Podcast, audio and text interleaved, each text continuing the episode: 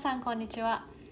外科教育研究会がお届けする外科教育のすすめ。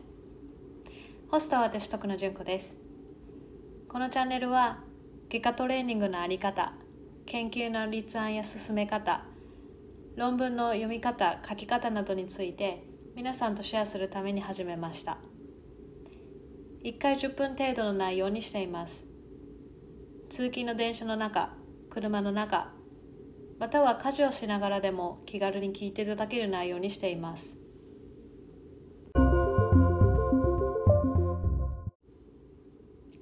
今回は記念すべき10回目のポッドキャストです。多くの方に聞いていただいて本当に嬉しくありがたく思ってます。その10回目のポッドキャストではこれも10回目になった9月2日3日に開催された外科教育研究会の学術集会である Surgical Education Summit についてお話ししたいと思います2022年同様に札幌の会場と Zoom のハイブリッド形式で行われて初参加の方も多くいらっしゃいましたしトータルで参加者は約120人ということで多くの方に参加いただきました。2日目には Association for Surgical Education の現プレジデントであるドクター・アワードのビデオアセスメントに関する講演があってまたポスターセッションを新しく設けたことからも記念すべき回になったと言えると思います。ドクター・アワードの講演は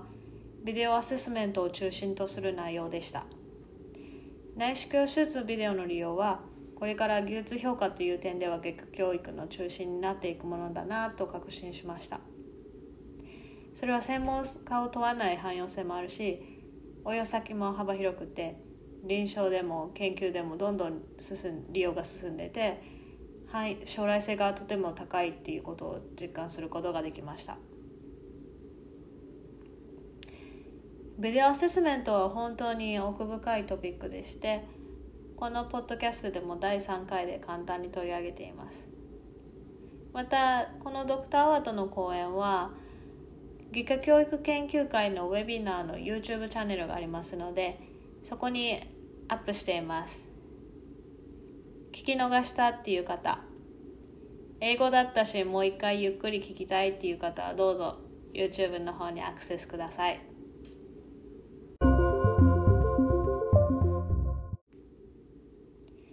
スターセッションはあらかじめ発表動画を共有いただいて当日は1円台発表1分質疑応答3分で行われました。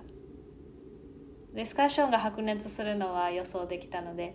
効率的に進めるためあらかじめ発表をシェアしておくっていう形をとりましたがそれを高評価していただいた方もいたけども逆にそこまで手が回っていなかったっていう方もいて周知方法とかファシリテーション方法は来年の課題として残りました。そこはプログラムインでしっかり考えさせていただきます。一般演談に関しては年々研究ディスカッションのレベルが上がってるなと感じます。内容に関しては主義トレーニングに関するものが中心なのが例年通りですが手術室のチームとしての教育が増えた印象があったのとまた労働環境っていうのは一つのセッションとして設けられていましたがそこでは女性外科医に対する取り組みとか精査なく誰もが働きやすい環境にするための試みなどについての演題がありました。そういった質の高い発表が集まった一般演題の中でも特に輝いていたのは最優秀演題賞に選ばれた北海道大学放射線診断科の森田亮先生。モーストインプレッシブアワードに選ばれた自治医科大学附属埼玉医療センター産婦人科の今井先生の発表でした。最優秀演題賞の森田先生の発表は IVR のエキスパート用のトレーニングモデルの作成についてでした。初学者ではなくて専門医取得者対象の研究で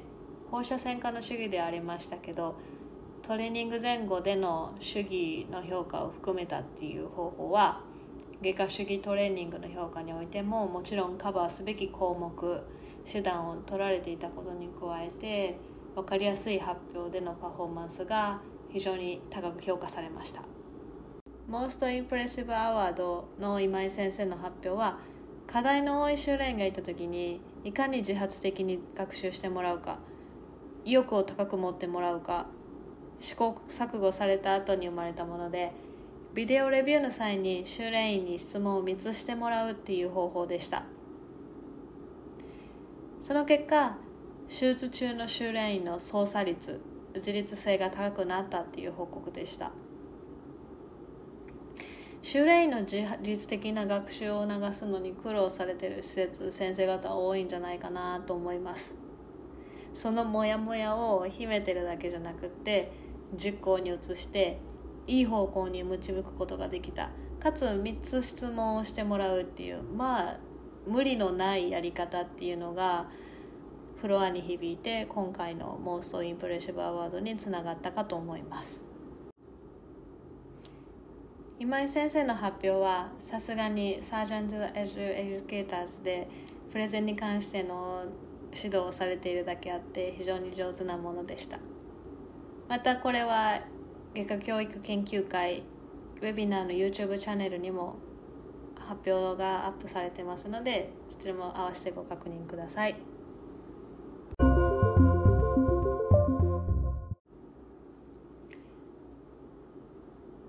教育研究会の学術集会であるこの Surgical Education Summit は1日半缶詰になって議論をしてしてし尽くして学術的にもネットワーキングを進める上でも皆さんに有意義な時間にしていただきたいなと思ってそういうものを目指しています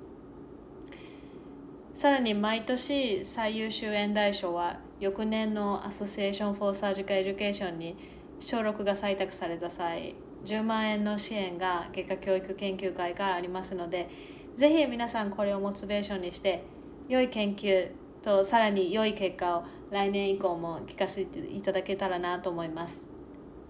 また来年の Surgical Education Summit には演題をふるってご応募ください。来年も札幌で開催予定ですのでよろしくお願いします。ではまた次回お会いしましょう。